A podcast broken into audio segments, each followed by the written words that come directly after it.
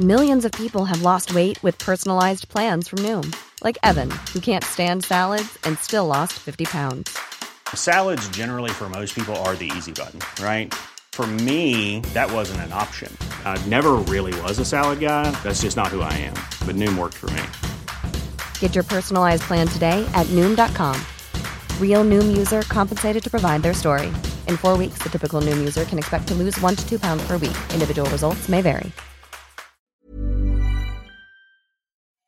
Alors ça consiste en quoi la restauration? Eh bien, euh, on a une œuvre euh, qui un jour euh, ben, va être endommagée, donc on va présenter ce qu'on appelle des altérations. On va l'examiner, faire un diagnostic. De là, on va pouvoir proposer des interventions, donc faire une proposition de traitement. Bah, si c'est validé, on met en œuvre toutes les techniques qu'on a apprises. Pour restaurer l'œuvre et restaurer, c'est-à-dire c'est pas retrouver l'état original qui est à jamais perdu, mais c'est euh, permettre à l'œuvre de, de continuer son histoire. Et je pense que c'est vraiment ce qui me fait me sentir utile dans ce métier. L'art, je trouve que ça fait partie des choses qui sont belles chez l'homme. Et donc arriver à perpétuer de la beauté, moi ça me plaît. Exécuté par qui? Fabrice Florent. Bonjour, bonsoir, bon après-midi à tous et bienvenue dans ce nouvel épisode d'Histoire de succès. Chaque jeudi à partir de 6h du matin, je retrace avec une ou un invité son parcours de vie qui l'a amené à son succès depuis la petite enfance jusqu'à aujourd'hui. Je suis Fabrice Florent, dans la vie je fais des podcasts d'interviews et de discussions et je crée des contenus. Si vous aimez ce podcast d'ailleurs, allez écouter la bande-annonce pour en découvrir plus sur moi et sur mes autres podcasts. N'oubliez pas de vous abonner sur votre appli de podcast préféré, de mettre un cool commentaire et 5 étoiles au podcast sur Apple Podcasts par exemple, et de partager cet épisode autour de vous s'il vous a plu. C'est le meilleur moyen de m'aider si vous aimez mon travail. Un grand merci à vous et bonne écoute. On est donc avec Nelly. Salut Nelly, Salut Fab. comment ça va? Bah ça va bien. Il faut que tu portes le micro très près de ta bouche. D'accord. Voilà, comme C'est ça. mieux C'est beaucoup mieux. Pour tout le monde. Euh, Nelly, je souhaitais t'avoir dans l'histoire de succès. Euh, parce que tu fais un métier qui est fascinant et peu connu à la fois. Mhm. Et qui gagne à être connu. Ok. Ok. non, t'es d'accord avec ça Ton métier gagne à être connu. Oui, c'est un très beau métier. Enfin, je...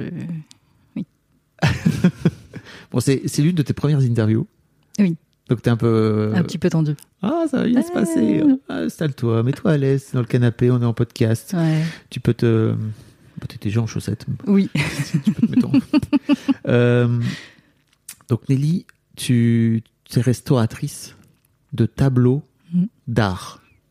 Oui, de tableaux. De tableaux. De tableaux de peinture. Et même euh, plus largement d'objets peints. D'objets d'art peints. D'objets d'art peints, c'est-à-dire euh, qui ne seraient pas forcément sur des tableaux. Voilà, disons que ça peut être. euh, il faut qu'il faut que le- il y ait de la peinture. Là, ça, ça rentre dans mon domaine. Après, la peinture, elle peut être appliquée euh, sur une peinture, sur toile, sur. ça peut être un- une peinture sur bois. Ça peut être euh, du mobilier qui est peint. Ça peut être un coffret. Ça peut être euh, toutes sortes d'objets, en fait. Et avant de te rencontrer, moi, je me disais, bah, en fait, euh, les gars, ils ont peint le truc euh, au 15e ou au 6e siècle, tu vois. La peinture, elle bouge pas. Hmm. Hmm. Il Alors, est con. hein. Non, non, mais c'est- pas complètement con, dans le sens où euh, plus c'est vieux, plus c'est solide. Et euh, Ah, si c'est c'est- parvenu jusqu'à nous, que ça a été peint par exemple au XIIIe ou XIVe siècle, et que c'est parvenu jusqu'à nous à peu près euh, en bon état, euh, les matériaux sont de plus en plus, plus, en plus euh, résistants. Voilà, quand même, Dans la quel- plupart du temps. dans quel Pour les peintures en tout cas. Ok, d'accord. Pour les peintures notamment qui étaient faites à l'époque, donc on est plutôt sur des, des peintures euh, à la tempéra, sur panneau. C'est un matériau qui, euh, qui durcit dans- avec le temps. le- oui, là on rentre dans la technique, là. pardon, pardon. Mais euh, ok, donc tu veux dire qu'il y avait des périodes dans l'histoire où les peintures étaient plus solides entre guillemets et tenaient plus longtemps que un peu plus tard dans. Il y avait une sorte d'obsolescence programmée dans la. Donc, La non, je pense que l'obsolescence programmée, c'est un petit peu dire. plus euh, récent comme euh, concept. Mais euh, voilà, le choix des matériaux euh, influence beaucoup la, la longévité d'une œuvre. Et euh, aujourd'hui, dans l'art contemporain, on a des œuvres qui s'abîment beaucoup plus vite, puisqu'en fait, il y a moins de savoir-faire qui est, qui est recherché par les artistes. Alors que au 14e, Tu veux dire dans la conception des Oui. peintures, des matériaux. Aujourd'hui, l'art est plus un vecteur d'expression et euh, on est plus intéressé par les concepts que par le savoir-faire. Alors qu'au 14e, 15e, 16e, euh, enfin jusqu'au 20e siècle, euh, la peinture, la sculpture, enfin les arts majeurs, ça s'apprenait en atelier avec un maître. C'était vraiment un artisanat qui se transmettait de maître à élève. Et donc, euh, on, on utilisait des techniques qui étaient éprouvées dans le temps. Et euh, on avait très peu de surprises sur la manière dont les, pro- dont les, les matériaux utilisés évoluaient. Après, il peut y avoir des accidents.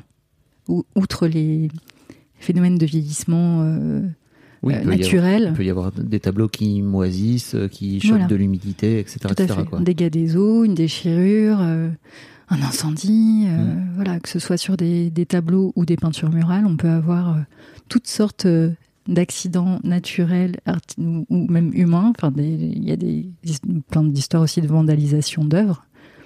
Donc il y a plein de, de- d'origines de dégradation et d'altération pour des œuvres d'art. Et alors, ce qui est fascinant dans ton parcours, c'est que tu as toujours voulu faire ça. Disons que j'ai su, euh, j'ai eu la chance de savoir très tôt ce que je voulais faire quand j'avais 17 ans. Mais d'où ça t'est sorti que tu t'es dit, tiens, je vais faire restauratrice Mm. de tableaux? Oui. Eh bien, euh, tout il y, avait, il bêtement. y avait une fiche à l'ONICEP. Mais exactement. C'est vrai Mais oui, Ah merde, ok, c'était une blague, mais pas du tout en fait. pas du tout. J'étais en, en première et, euh, et donc on nous a foutu les, les brochures de l'UNICEF à l'époque, puisque donc, moi aussi je suis euh, vieille comme toi, donc je ne sais pas si les jeunes ont toujours ce genre de fiches euh, Bah au non. lycée, mais euh, nous en tout cas il y avait ça. Disons que t'es né dans les, à la fin des années 70. Voilà, c'est ça. C'était il y a bien longtemps, les enfants. Et, On a connu les francs, nous. Ah oui, Ah oui, eh oui. Et puis longtemps. depuis longtemps, oui. Et donc, on a eu euh, ces fiches entre les mains avec tous les métiers du monde euh, à l'intérieur. Et euh, bon, je dessinais, je, je, je peignais euh, parce que j'ai toujours aimé ça et que mes parents euh, m'y ont encouragé. euh. et, et du coup, je suis tombée. euh, Enfin, je regardais la section artistique. Et je savais que je voulais pas faire un métier qui soit uniquement théorique. Je voulais pas me retrouver euh, prof d'histoire de l'art ou conservateur de musée. Je voulais hein, avoir un métier qui soit à la fois manuel, mais qui avait quand même, euh, qui nécessitait des, des études un peu longues parce que j'étais un petit peu formatée pour ça quand même quand j'étais quand Ouais. j'étais jeune. Et, euh, et quand je suis tombée sur ce cursus de restaurateur d'œuvres d'art, je me suis dit mais banco, mais c'est ça. Mais qu'est-ce qui a qu'est-ce qui t'a fait switcher? Bah, je me suis représentée. euh, voilà, moi, j'étais pas très créative en peinture et en dessin. Je dessinais beaucoup d'après nature, mais j'étais pas, je me sentais pas l'âme d'une artiste. Mais en, revanche, oui, j'avais des qualités euh, de dessinatrice. Enfin, de, je comprenais très bien les couleurs, etc. Donc, je sentais que j'étais une très bonne technicienne. Et euh, Mais comment t'étais tombé, par exemple, là-dedans déjà, à 17 ans? C'est pas anodin. Euh, dans le dans, dans le dessin, la peinture, Ouais, et tout ça. ça. ouais. Bah, mon père, euh, mon père peignait quand il était jeune. Ok. Il faisait des copies euh, Ah ouais, donc j'avais vu- vu quand j'étais gamine. Et j'avais un arrière-grand-père, donc du côté de mon père aussi, qui sculptait des bagues dans les douilles de mitraillettes quand il était prisonnier pendant la guerre. Ok. Donc voilà, du côté de mon père, il y avait un petit cursus artistique, artistique qui traînait. Et artisanal. Un Et côté artisanal, très ouais, dans Mm. les- mains dans le cambouis, quoi. C'est ça. Et, hum, et je pense que quand j'ai commencé à dessiner, que j'étais gamine, euh, mon père a dû euh, m'encourager, euh, me, constater que j'avais peut-être des facilités dans ce domaine-là, et ça s'est entretenu, et ça s'est développé. Et, et quand, quand j'ai dit que je souhaitais faire ce métier, aussi bien, euh, voilà, c'était peut-être pas un métier qui le- leur parlait plus que ça, mes parents, mais vu qu'ils avaient tous les deux eu des carrières euh, refoulées, ils m'ont dit, bah vas-y, euh, mais donne-toi les moyens et vas-y à fond, et euh, voilà. Et c'est ce que j'ai fait. C'est marrant que ton père faisait des copies. Mm. C'est-à-dire que, alors tu fais pas des copies, mais tu. Bah, J'en ai fait. Ça fait partie Ah, euh, du, ça fait partie du- des, des épreuves du concours, ça fait partie euh, euh, du travail qu'on fait pendant les études. Et tout. Ok. Voilà. Ok, donc tu, tu découvres cette fiche ONICEP. Mm. Et d'un coup d'un seul, pour toi, c'est le déclic, quoi. Ouais, c'est le déclic. Vraiment, je me dis, bah tiens, ça pourrait, ça pourrait être moi, ça. Je crois que tu es la première personne qui me dit euh, de toute ma vie que ONICEP leur a servi à quelque chose. quoi. Comme quoi, voilà. Non, mais c'est vrai. Je suis la justification de NICEP. C'est- mais il y a sans doute d'autres gens, tu vois. Mais c'est vrai qu'il y a toujours eu ce truc un peu euh, euh, dégradant de la part des conseillers d'orientation à l'époque, etc. Où ils te, où en fait ils t'amenaient dans des métiers euh, Hmm. qui étaient pa- parfois chelous, quoi. Mais bon, après il y, en- il y en a, il y en a forcément des biens. Désolé si vous nous écoutez que vous êtes conseiller d'orientation et que vous avez créé plein de plein de, de carrières géniales, c'est qu'on n'a pas eu Mm. la chance de vous croiser. Enfin, en tout cas, euh, toi, toi, t'as eu droit à cette fiche, quoi. Oui, voilà, j'ai tout parcouru dans la section artistique et en tombant, en, tombant sur la restauration d'œuvres d'art, je me suis dit que ça, ça pouvait euh, me correspondre. Ok. Tu te lances donc, c'est quoi alors? Tu, tu fais un cursus euh, art, c'est ça? Alors en fait, euh, j'identifie assez vite euh, l'école qui, qui est la mieux, Mhm. entre guillemets, pour, pour réussir ce genre de cursus. C'est l'Institut national du patrimoine, qui est une école publique. Et pour, on- y rentre sur concours. Et pour pouvoir s'inscrire au concours, il faut avoir 20 ans. Et moi, quand je vois ça en, en première, j'ai 16 ans, j'ai mon bac à 17 ans, euh, et du coup, j'ai 3 ans à occuper euh, avant de passer le concours. Ce qui est très bien, parce que le concours est très difficile. Et donc, euh, il y a, pour donner une- un ordre d'idée, il y a à peu près 350 personnes qui s'inscrivent, toutes sections confondues pour l'école, et ils en retiennent entre 10 et 15, euh, toutes, sec- toutes sections confondues. C'est-à-dire qu'il y a Par promo, quoi. par promo. Et dans, dans, dans cette école, il y a la section peinture, mais il y a plein d'autres sections. Tu as sur photo, euh, mobilier, métal, céramique, euh, euh, textile. Enfin voilà, il y a plein de, plein de départements différents. Donc- On a certains cours en commun et certains cours euh, d'ateliers euh, spécifiques. Pour tous ces départements, il y a 15 personnes au Mm. total qui sont prises chaque année. Entre ouais, 15 et 20. Ouais. Ok. Voilà. Nous, on était une grosse promo, on était 21. Waouh. ok. Et en peinture, on était 6. Très, très grosse promo. Ah ouais, ok. Ouais. Et euh, Donc qu'est-ce que tu fais alors entre tes 17 et tes, enfin entre ton Oui. bac et Alors, bah, je fais une licence d'histoire de l'art. Euh, je prends des cours de copie et de technique ancienne de peinture. Je reprends des cours de physique-chimie. Euh, tout ça parce qu'en fait, j'essaye de me préparer le- le mieux au concours. Et, et la chimie dans Ouais. Pour- Pour entrer, pour que tu il y a des épreuves de, chi- de chi- de chimie organique parce que euh, ça fait partie des choses qu'on doit savoir faire. euh. Enfin, il faut qu'on ait un minimum de base parce qu'après, pendant le cursus, il y a, il y il beaucoup de- d'enseignements. en faut faire de la mette euh, comme euh, comme Walter euh, comme Walter White, c'est ça Non, non, non. Quel est l'objectif C'est de créer tes peintures toi-même, c'est ça Non, c'est de comprendre les interactions qu'il y a entre les matériaux d'origine et les matériaux que nous on va utiliser Ah, en yes. restauration, de comprendre euh, le vieillissement des peintures, de tout ce qui se joue en termes chimiques, physiques, d'interactions mécaniques et tout dans un film de peinture qui est sur une œuvre ou dans d'autres types d'œuvres. euh, Voilà, ce qui se passe dans dans un chaudron en métal euh, ou dans une euh, bandelette de momie ou que sais-je. voilà. Waouh. Il se passe plein de choses au niveau physique et chimique. D'accord. D'où euh, D'où- Mais du coup, là, ça m'intéressait. Parce Oui, que la physique chimie à l'école, euh, bof, quoi, je ne voyais pas trop où ça allait. mais là, tout d'un coup, d'avoir des cours de, de, de sciences qui étaient appliqués à une réalité d'un métier, tout d'un coup, ça, ça prenait Bien une sûr. dimension passionnante, quoi. C'est un peu le problème de l'école, c'est qu'il Mm. t'explique euh, tout et en fait euh, tu Oui. sais pas trop où Tu l'appliquer te dis, quoi. mais pourquoi? Et après, quand on te dit pourquoi, tu fais, ah oui, là, ok. là, je veux bien faire des équations.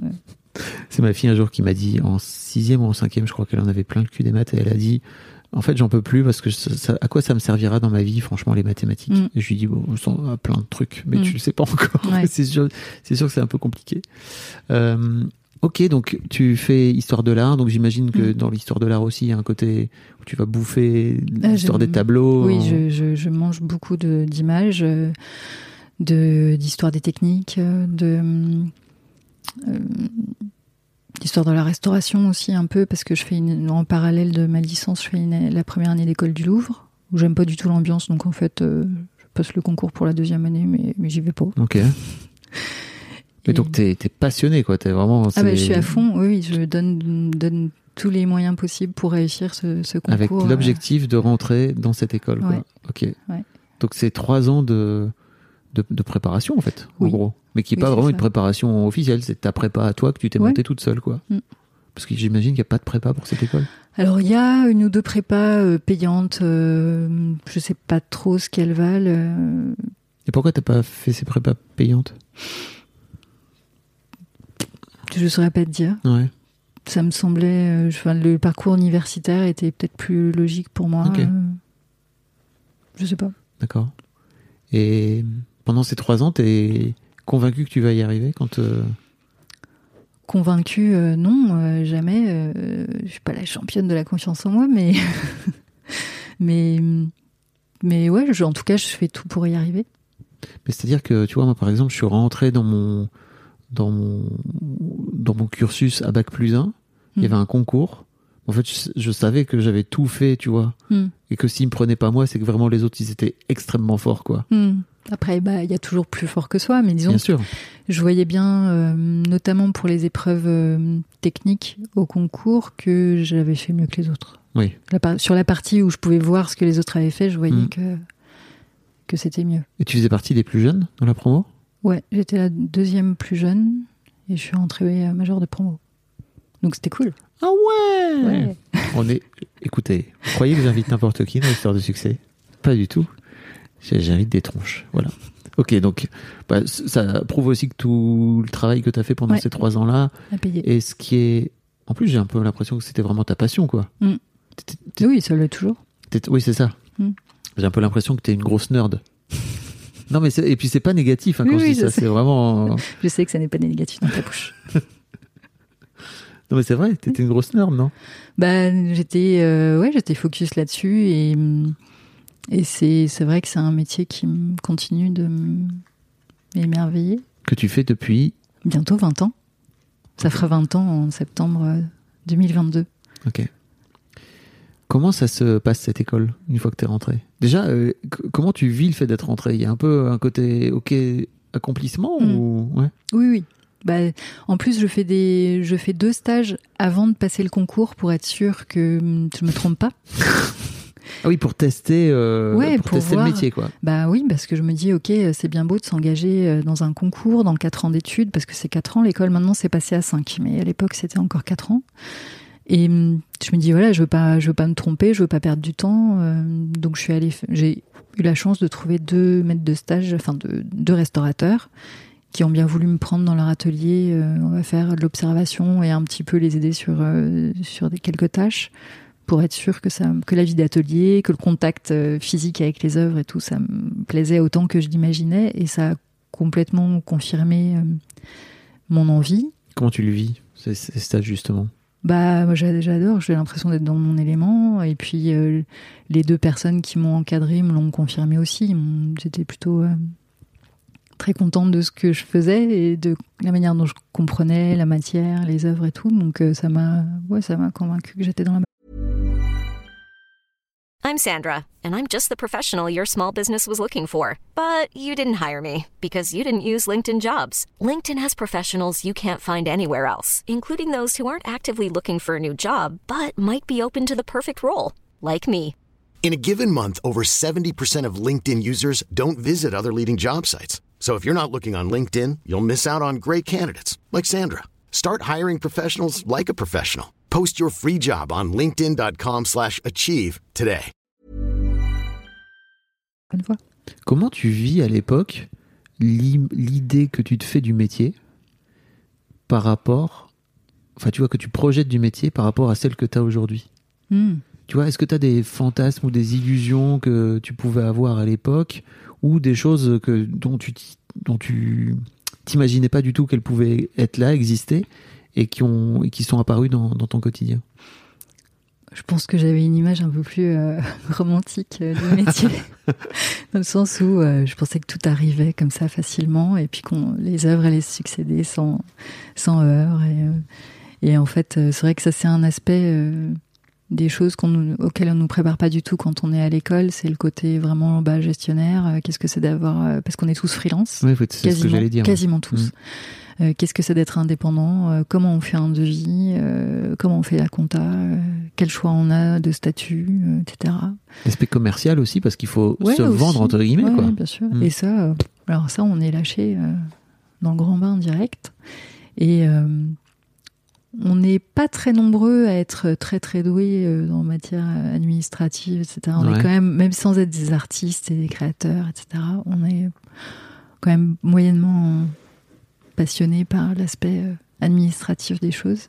Et donc oui, euh, ce côté euh, appel d'offres, euh, concurrence, euh, tirer les prix pour avoir les trucs, mais pas trop parce que sinon on se tirait une balle dans le pied. Enfin tout ce qui est un petit peu gestion, quoi. Ouais, ça Mhm. c'est pas c'est pas la partie la plus agréable du métier, clairement.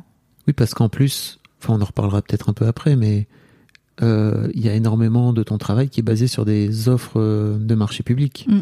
Oui. Donc, qui sont en général des des comment dire des réponses enfin des, des réponses à des dossiers qui sont souvent très lourdes quoi Oui, c'est des, des centaines de, de pages de documents à produire, à remplir, etc. Enfin, c'est euh. Oui, L'administration française adore ça, donc. Mm. euh, donc avant de te plonger dans dans ta peinture et de commencer à faire Mm. la nerd à, oui, oui. ouais, à- à réparer euh, le tableau il y a toute cette phase là qui doit être euh, qui doit être complexe quoi Oui, qu'il faut savoir gérer heureusement, c'est pas, c'est pas systématique. C'est-à-dire qu'on a quand même, enfin, j'ai pas mal de travail en direct, soit avec des musées, soit avec des collectionneurs, ou des galeries, etc., où il y a euh, pas toute cette lourdeur administrative et où juste il y a un échange avec euh, quelqu'un qui euh, me confie une œuvre et qui euh, que je traite et que je rends et la personne elle est contente. Et ok voilà. non c'est canon Euh, ok donc tu fais tu fais ces 4 ans d'études Mm. comment ça se passe Euh, c'est dur. C'est dur, c'est beaucoup euh, d'heures de cours, c'est genre, je crois, 38 heures de cours, beaucoup de travail à la maison. euh, 38 heures de cours par semaine ouais. Et la dernière année qui est consacrée à la restauration d'une œuvre qu'un musée nous confie. Et euh, donc, on a fait un énorme, euh, un énorme mémoire. euh. Avec un aspect technique, restauration et histoire de l'art. Et euh, on présente devant, devant plein de gens à, à la fin de l'année devant des professionnels, devant bon la famille qui vient, etc. Mm. Et, et bon, de la même manière que je suis pas très à l'aise devant ce micro, euh, devant 150 personnes, à quel âge j'avais Euh, J'avais 25 ans. Euh, bon, j'ai saigné du nez pendant une semaine avant, C'est quoi. Voilà. Donc c'était Oh, pas shit. exactement une partie de plaisir, mais euh, ouais. la der- dernière année, beaucoup de pression, beaucoup d'enjeux personnels, beaucoup euh, de c'est quoi tes enjeux personnels? Ah ben, d'avoir une bonne note. ah yes Ouais, ouais. t'étais vraiment rentré pour cartonner quoi Bah, j'avais cette euh, pression familiale en tout cas. ah ok Ouais, grosse, euh, grosse de papa toujours derrière Surtout toi maman. ah ok d'accord Ouais. qui Ouais. était derrière toi à faire en sorte que tu réussisses le mieux possible c'est ça Mm.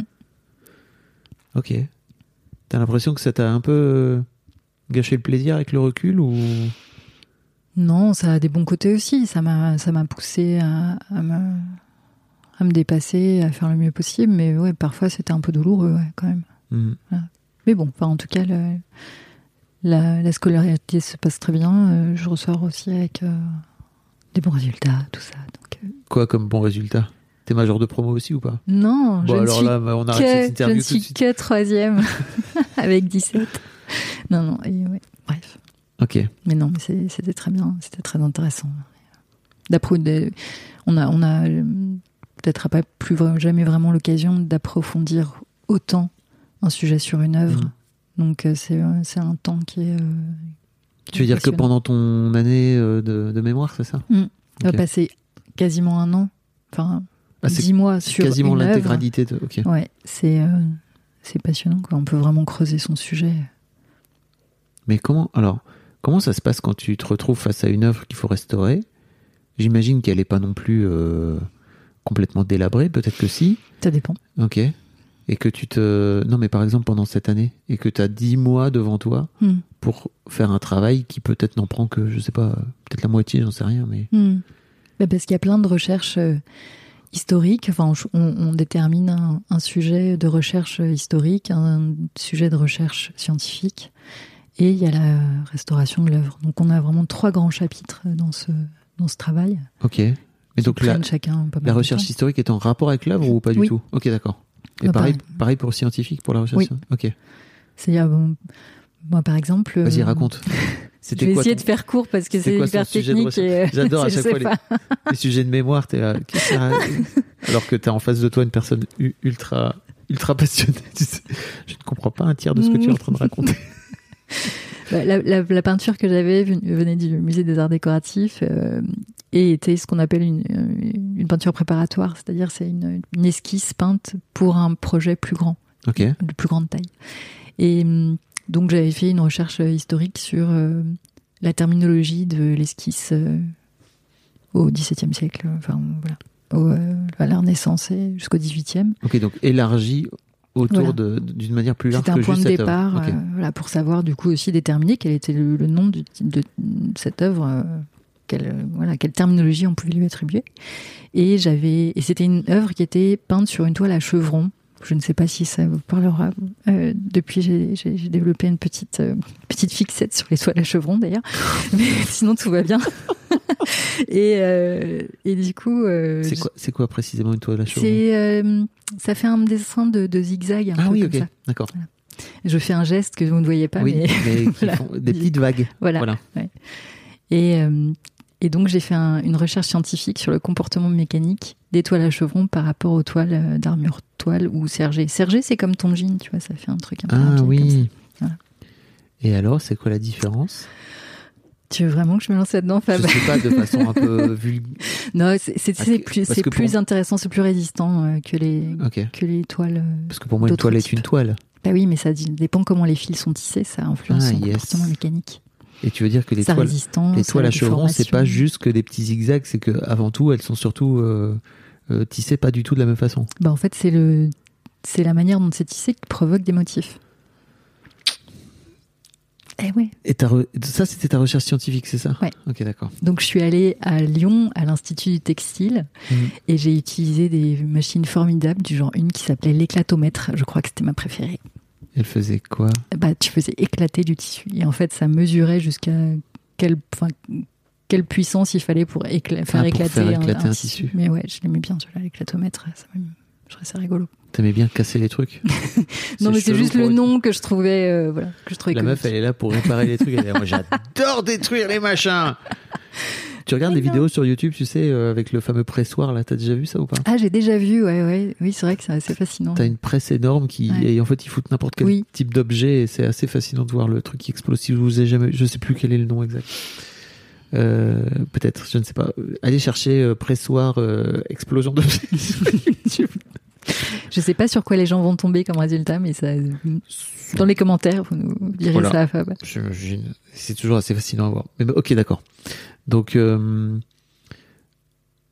attends, j'essaie de reboucler. Mais donc, tu Ouais. sors de, tu, tu sors de, Donc je sors en 2002. et tu te lances dans, le- dans ton, dans ton métier Oui. pour lequel tu te prépares depuis 7 ans. Ouais, j'ai fait 8 ans d'études au total, ouais. Ok. Ouais. Ok. Voilà. T'es prête? Euh, pff, bah, pour tes débuts? Oui, à peu près. Euh, Enfin, disons que je, connais les rudiments. Euh, et heureusement, en fait, les profs qu'on a à l'école sont eux-mêmes des restaurateurs. Et un petit peu en fonction des affinités, évidemment, euh, il y en a certains qui nous proposent de, de participer à des chantiers sur lesquels ils sont mandataires, c'est-à-dire chefs de chantier. Hmm. Et donc, ils nous mettent le pied à l'étrier. Et après, bah, ça fait boule de neige au fur et à mesure. Des années, des rencontres, euh, Ok. etc. Vous êtes combien de restaurateurs sur le marché en France? Je crois qu'on est à peu près 1500 en France, tout- Ok. toutes spécialités confondues. Oui, tu veux dire euh, tableau, Ouais. euh, Après, juste tableau, enfin peinture, euh, je sais pas. et des restaurateurs de sculpture, j'imagine aussi. Voilà, sculpture, euh, mobilier, euh, céramique, verre, euh, métal, photo, textile, art graphique, donc c'est tout ce qui est papier. Et je dois en oublier. Et tu veux dire que tous les gens, euh, quand tu disais euh, l'Institut national du patrimoine, Mhm. tous ces gens-là finissent par devenir restaurateurs d'une. C'est ça, d'une. euh, Oui. Ok, d'accord. On entre, mais on doit choisir notre spécialité dès le concours d'entrée. Ok. Voilà. Ah oui, tu peux pas bifurquer. Non. Ok. Et en fait, l'INP, donc l'Institut national du patrimoine, a, a deux départements, deux, deux gros départements, c'est les restaurateurs et les conservateurs de musées, qui eux sont les chargés de collection, qui gèrent euh, les expositions, les, les achats, etc. Enfin, voilà, qui gèrent la vie des musées. Et euh, il y a quelques cours en commun, assez peu, mais euh, Ok. Voilà. En quoi consiste ton métier? Tu vois, parce qu'en fait, quand tu as commencé un peu à me parler de ton métier, je me suis dit, mais en fait, ça recouvre vraiment des trucs dont j'avais pas idée. Mhm. Notamment, euh, tu es aussi chargé de suivre Ah, le transport d'œuvres. Tu Oui. vois, par exemple, un truc idiot, mais c'est un truc auquel on pense pas. C'est là. Ouais, oui, Ah oui, oui, bah- effectivement, je, je- je restaure des œuvres peintes, mais je fais pas que de la restauration. Euh, Disons que mes, mes compétences euh, peuvent m'amener à faire autre chose que de la restauration. Et effectivement, du convoiement d'œuvres pour des expos ou faire des ce qu'on appelle des chantiers de collection, c'est aller dans un musée et puis passer en revue toutes les œuvres qui sont exposées ou qui sont en réserve et de consigner l'état sanitaire euh, et des, de Faire une sorte conservation. d'audit, c'est ça, Oui, voilà, une sorte d'audit de, de- de la collection. Et donc on forme des équipes avec euh, parce que souvent dans un musée il n'y a pas qu'un type d'œuvre. Tu vas avoir effectivement euh, des sculptures, des peintures, euh, des objets. Enfin, et donc euh, on va monter des, des- des équipes, on va euh, comme ça scanner toute euh, toute la collection. Donc tu montes des équipes, tu veux dire d'autres freelances, c'est ça, qui Mhm. sont des collègues à toi éventuellement. C'est ça. Et toi, tu es un peu chef de projet sur le, sur le sujet? Moi ou quelqu'un d'autre. Ou quelqu'un d'autre, oui. Mhm. Ok. Il y en a toujours un qui doit s'y coller. hein, donc, Oui. oui, parce que tu me racontais aussi, mais ça aussi, c'est, sur des, t'as, t'as parfois des, des appels d'offres qui sont tellement gros que tu dois faire Mm. appel, tu dois monter des équipes, Oui. quoi. Donc, euh, et toi, pour le coup, t'es chef de projet, donc tu te rémunères un peu plus parce que t'es chef ben, de on projet. essaye de se, de se payer la part administrative euh, Mhm. colossale que ça représente à chaque fois. Et on n'y arrive pas toujours, mais on essaye quand même de prévoir un petit budget pour ça. Et donc, tu travailles avec, j'imagine, des gens, des amis ou des gens compétents ou des gens avec qui tu as envie de travailler, c'est ça? Oui. Tant qu'à faire. fa- Disons que oui, ça nous permet de choisir avec qui on, on travaille, en tout cas quand on est mandataire. Après, euh, globalement, de toute façon, dans, dans cette profession, je trouve qu'il y a plutôt une bonne ambiance euh, générale. On, est, on, on sait être à la fois euh, concurrent, puis euh, euh, solidaire dans une équipe. Oui. euh, voilà. Parce que vous c'est le jeu, quoi. Enfin, C'est pas grave. Vous pouvez vous tirer la bourre sur certains Ouais. trucs et sur d'autres euh, travailler ensemble. Quoi. Ouais. Ouais. Et ça pose pas vraiment de problème. Enfin, C'est vrai que c'est quand même particulier. Je suis pas sûr qu'il y ait beaucoup de métiers comme Ouais. ça où. Mm. Parce qu'il y a tellement peu de gens que tu es un peu obligé de, de bien t'entendre. quoi. n'est pas obligé. Après, bon, il y a toujours euh, deux, trois personnes avec qui on a moins d'affinité et c'est normal, mais, euh, mais globalement, je trouve qu'il y a quand même une très bonne ambiance. Et le convoiement d'œuvres, alors ça consiste en quoi? Ça, ça consiste, j'imagine, en, à emballer, mettre, sous, mettre, en papier, mettre sous papier bulle. Non, ça, c'est plus le convoiement, ça. Non, non, ça, c'est l'emballage. on peut aider, hein, Non, mais- ça, mais euh, Ouais, tu, ça par exemple, tu le supervises pas. Euh, ça peut arriver que qu'on s'en occupe, ou, mais en général, sur les grosses expos, il y a quand même des entreprises qui sont, Qui sont spécialisées. déterminées voilà, pour ça, qui sont spécialisées vraiment dans le transport d'œuvres d'art, dans l'emballage, le- la création de caisses et tout, pour euh, mettre, euh, mettre les œuvres. Et toi, ton job à ce moment-là, c'est juste de vérifier comment elle va avant et comment elle va après, c'est ça? Alors, il y a le convoiement qui est accompagner le transport des œuvres. C'est surtout pour les assurances, en fait, qu'on nous demande d'être là en cas de problème. euh, je sais pas, il pleut sur une caisse, euh, ou il y a un accident, euh, que sais-je. Il faut qu'on puisse euh, réagir très vite et déterminer si une œuvre a été endommagée ou pas. Donc ça, c'est le convoiement. Et effectivement, on peut aller de, de l'aéroport jusqu'au musée quand une œuvre arrive pour une exposition, par exemple. Après, euh, on peut nous demander, en plus du convoiement, euh, de faire des constats d'état, ce qu'on appelle les constats d'état, c'est-à-dire regarder l'œuvre quand elle arrive à l'exposition et quand elle en repart, et où d'ailleurs, l'un ou l'autre, et hum, de constater s'il y a eu des altérations pendant le transport et pendant l'exposition. D'accord. Donc ça, c'est encore un, un métier, un métier Un dans, truc dans en le plus, métier. quoi. Voilà. D'accord. Et ton métier en tant que tel, alors? T'arrives à le faire un peu de temps en temps? Ton Oui. métier de restauratrice. Oui, oui, je, fais plus de restauration que, que d'autres choses. Alors ça consiste en quoi la restauration? Eh bien, euh, on a une œuvre euh, qui un jour euh, ben, va être endommagée, donc va présenter ce qu'on appelle des altérations.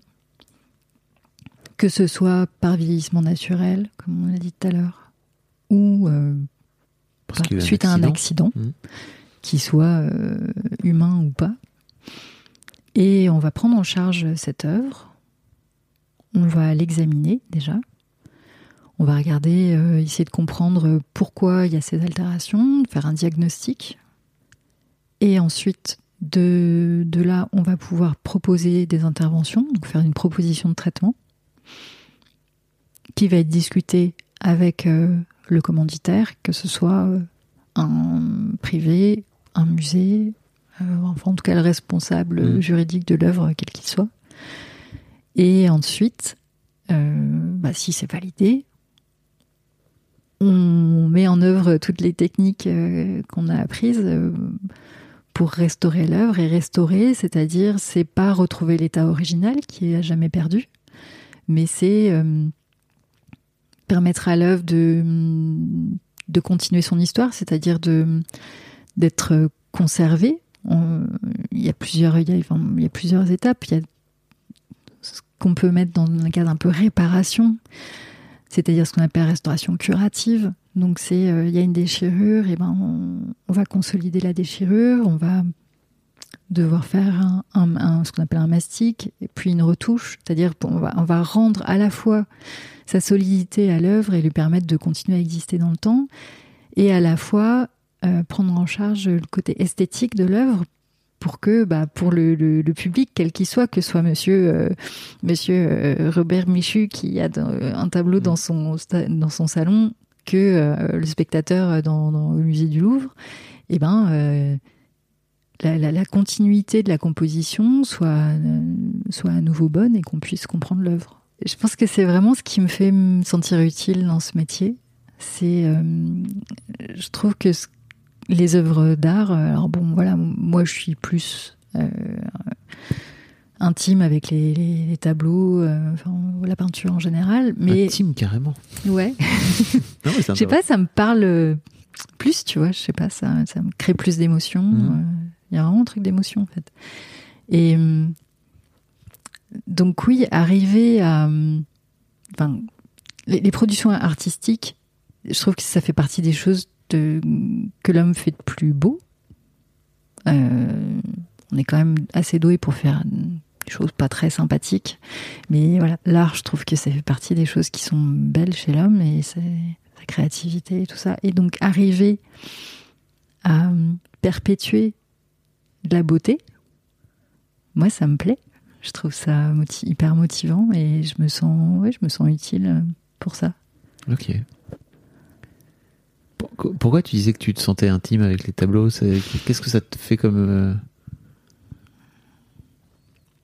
Mais je, je saurais pas, je saurais pas expliquer pourquoi, mais pourquoi je peux avoir les larmes aux yeux devant une peinture et peut-être moins devant un, un manuscrit ou euh, ou un bijou. Ou, Ça, crée quelle émotion différente chez toi?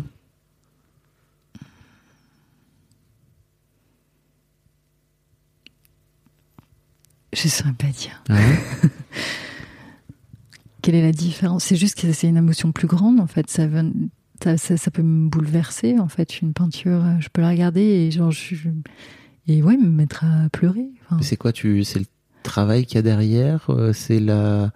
C'est- je suis plus euh, ouais. Je c'est le côté. euh, le peintre euh, ou la peintre qui est en train de taffer dessus euh, par oui. rapport à un Moi, c'est plus l'aspect technique qui va m'émouvoir, c'est-à-dire que, euh, par exemple, je suis pas du tout euh, croyante et je peux être seulement bouleversée par un tableau religieux parce que euh, la, la manière dont c'est peint, le type de toile euh, sur lequel c'est peint, je, vois, je sais pas, ouais, le geste euh, de l'artiste, il y a un truc euh, presque viscéral, enfin de, de... organique. Ouais, ouais, ouais, ouais, complètement en fait. Et euh, c'est aussi pour ça que je préfère certains types. Après, j'ai- voilà, j'ai mes goûts personnels, quoi, mais euh, je préfère la peinture vénitienne, par exemple, qui est, c'est ma marotte, euh, parce que bah, il mettait plus d'épaisseur de peinture sur des toiles à chevrons, notamment, voilà, Ouais. sur des grosses toiles comme ça où il y a, où il y a, un- on sent, on sent le geste, l'écriture de, de l'artiste, contrairement, par exemple, à, à l'art. euh, de Raphaël euh, qui va être très lisse, très propre. Euh, Le dessin va être parfait, mais c'est un peu chiant, quoi. Ça manque de matière. Ça manque, oui, ça manque de, de tripes. C'est bien la tripaille un peu dans la peinture. Ok. Et toi, de ton côté, t'as jamais pensé à te dire, bah, en fait, aujourd'hui, j'imagine que t'as tous les skills pour pouvoir faire un tableau. Mm.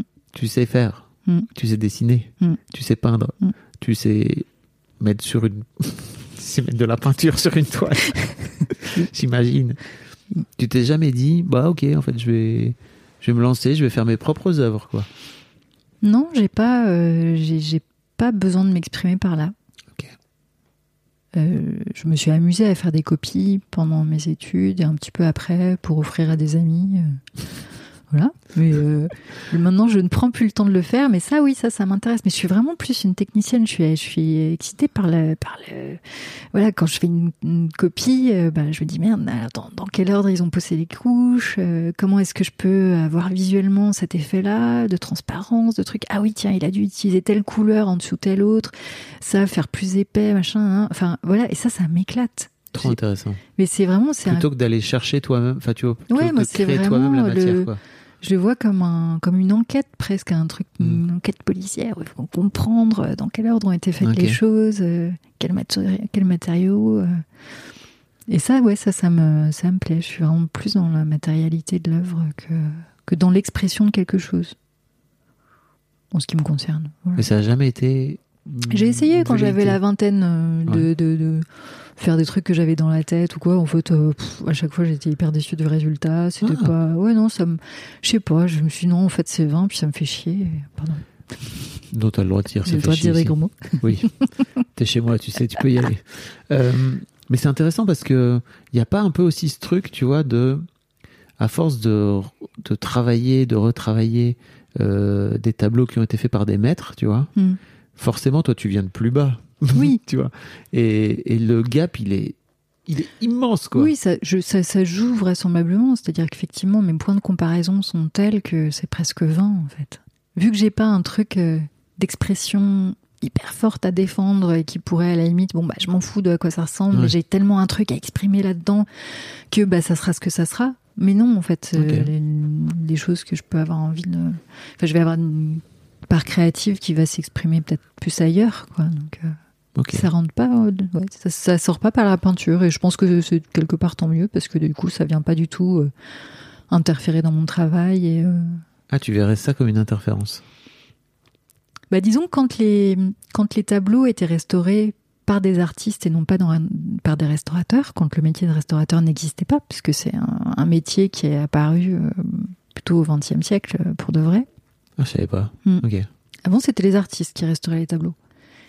Et euh, bah, on voyait ce que ça donnait, c'est-à-dire qu'ils refaisaient un petit peu les trucs à leur Ah sauce. oui, quoi. ils Ils, avaient un peu ce ils truc de... débordaient des déchirures, ils refaisaient Oh, bah tiens, là, je vais changer la couleur du drapé, euh, tout ça. euh. Il y a plein de choses très de, reportages qui parlent de ça. Par exemple, sur les noces de Cana euh, au, au Louvre, le grand, l'immense tableau de, de Véronèse, euh, il y a un drapé qui avait été changé du vert au rouge ou du rouge au vert, je ne sais plus dans quel sens. Et euh, voilà, après, c'est tous ces repeints historiques comme ça qui ont été faits par des artistes. Mais il y a toujours des questions, bah, est-ce qu'on les enlève, est-ce qu'on les garde Ça a une valeur historique euh, Oui, ils permettent Voilà. de aussi faire vivre l'œuvre quelque part à leur manière. Mais... Oui, voilà. Donc après, il y a plein de questions de déontologie qui se posent euh, quand il y a des, des surpeints comme ça anciens. Mais... Donc voilà, euh, les artistes qui restaurent, Oui. j'imagine que c'est- frustrant pour eux s'ils doivent se circonscrire à euh, faire une petite retouche de 2 cm parce qu'il y a une écaille qui est tombée et de rien faire autour. Je sais pas. Ok. En Et toi, cas, la... moi, pas mon cas. Oui, c'est ça, t'as la sensation, toi, de, Moi, je suis au service d'une œuvre, si Hmm. tu veux. Je suis, je suis là pour. euh, ouais, vraiment au service. Je suis un maillon dans la, la, la, la chaîne que, qui est, l'histoire euh, matérielle d'une œuvre. C'est beau. Oui, et puis, surtout, tu t'y retrouves. Tu vois, c'est. Oui, moi, je. ouais. Pas besoin de signer un truc pour. euh, Ouais, ouais.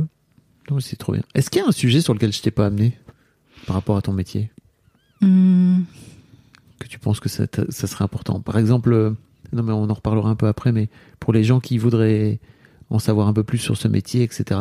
hum. euh, est-ce qu'il y a des des choses, des je sais pas, est-ce qu'il y a des vidéos sur YouTube que tu voudrais recommander ou Ou ne pas recommander. ou ne pas, enfin, j'en sais rien, oui, ou ne pas recommander. Euh, non, c'est vrai que. Je préfère recommander des trucs que pas recommander Ouais. des trucs, mais bref. Oui, je comprends.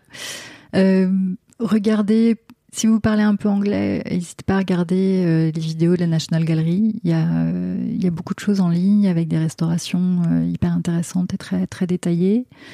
Il y a aussi, j'espère qu'il est encore sur, en ligne sur Arte, un très beau reportage sur une peinture de, de, de Léonard de Vinci qui a été restaurée par Cinzia Pasquali euh, il n'y a pas très longtemps. Et euh, voilà, quand on cherche un peu, il y, a des- il y a des choses très intéressantes effectivement sur le net. Regardez plutôt des choses de, voilà, des vidéos qui viennent de, de, de musées plutôt que de Que de youtubeurs. Ouais, parce que typiquement, euh, Monsieur euh, Baudgardner qui fait un tabac sur euh, YouTube, Ok. euh, qui est un comment dirais-je, Ça va dénoncer dans deux secondes. 5. sagouin, Ah, ok. ok. voilà, qui met en danger les œuvres. Mais il fait des choses extrêmement spectaculaires, donc euh, c'est euh, Ah oui, ça, Voilà. c'est visuel et C'est cool, quoi. ouais. Mais sauf qu'en fait, il va beaucoup trop vite, il va beaucoup trop loin, et euh, et voilà, il, met en danger les œuvres. Donc Ok, mais merci voilà. pour ça, pour ces recos. Tu sais, je vais mettre les liens pour aller voir ton site, Oui, pour aller voir tout, parce que tu as un compte Insta aussi où tu oui, parles de que, ton, que j'essaye d'alimenter un tu peu. parles de ton métier pas parce qu'il assez faut faire ça aussi. Il faut ouais. que tu fasses du CM en même temps. Ouais, après, je, je sais pas. euh, C'est vrai que c'est un métier qui se, euh, qui se développe beaucoup par bouche à oreille. Et je suis pas bien persuadée que ce soit par les réseaux sociaux que ça passe tellement. Euh, Oui, c'est plutôt hyper niche dans, Oui, dans, voilà. dans- dans ton métier, quoi. C'est ça. Disons qu'un conservateur de musée va pas me confier une œuvre parce qu'il a vu mon compte Insta, quoi. Pas sûr. Mais en revanche, pour faire connaître le métier, je trouve ça trop Oui. cool. Ça, c'est vrai que c'est chouette de partager, de voir qu'il y a des gens qui, s'intéressent. euh. Et ouais, c'est vraiment un, c'est un métier que je trouve très satisfaisant. Euh, c'est pas un métier qu'il faut faire pour euh, quand on veut devenir riche. Ça, il faut que les gens le sachent. Voilà, c'est pas. euh, C'est un métier passion, hein, donc c'est- bon. voilà, Pourquoi ça. gagner de l'argent quand on a un métier passion? Tu sais, j'ai un autre podcast qui s'appelle l'argent. N'hésite pas à aller écouter. Oui, d'accord, j'y penserai. Mais euh, c'est ouais, c'est c'est un beau beau métier qui est euh, qui euh, en tout cas moi me fait toujours bien vibrer euh, depuis toutes ces années, même si euh, voilà comme tout métier, euh, surtout vu qu'il est exercé en indépendant, ben il y a les fabuleux côtés de l'indépendance, c'est-à-dire qu'effectivement on, peut dire non, on peut choisir avec qui on travaille. euh, on peut choisir quand on pose ses vacances, si on en pose, Ouais. si on n'en pose pas, etc. Après, euh, voilà, le, le, le prix de la liberté, c'est euh, au début en tout cas, de galérer un peu Mm. pour avoir du, du boulot, de, euh, d'arriver à, faire son- à faire son trou, à se faire connaître. euh. Donc c'est c'est pas tout repos. Et puis même euh, même quand ça fait 20 ans qu'on bosse, eh ben oui, il y a des moments où on a de la visibilité sur quelques mois. Ça c'est dans les bons les bons cas. Et puis parfois deux semaines après, on ne sait pas si on aura quelque chose. Ouais. Voilà, donc c'est du stress euh, quand on n'a pas assez de boulot, du stress quand on en a trop. Classique. On, voilà, Le- on bascule la un vie- petit peu de l'un à l'autre. classique des entrepreneurs et des freelances, quoi, j'ai l'impression. Donc euh, ça, après, c'est, je dirais, euh, c'est une question de personnalité. Pour ceux qui, qui cherchent plus euh, du confort et à être rassurés par un CDI, voilà, C'est pas forcément pas la- forcément la meilleure solution. C'est sûr. Voilà. Bah, merci beaucoup, Nelly. C'était Ben, super intéressant. Fab.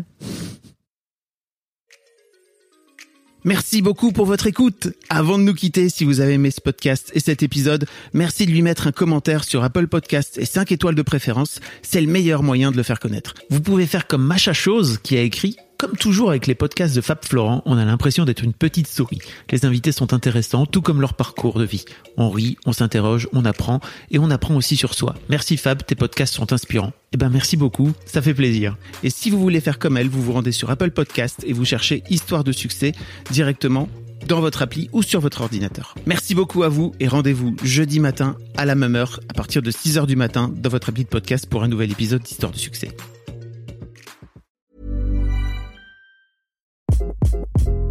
Hi, this is Craig Robinson from Ways to Win, and support for this podcast comes from Invesco QQQ. The future isn't scary, not realizing its potential, however, could be. Just like on the recruiting trail, I've seen potential come in many forms as a coach. Learn more at Invesco.com slash QQQ. Let's rethink possibility. Invesco Distributors, Inc.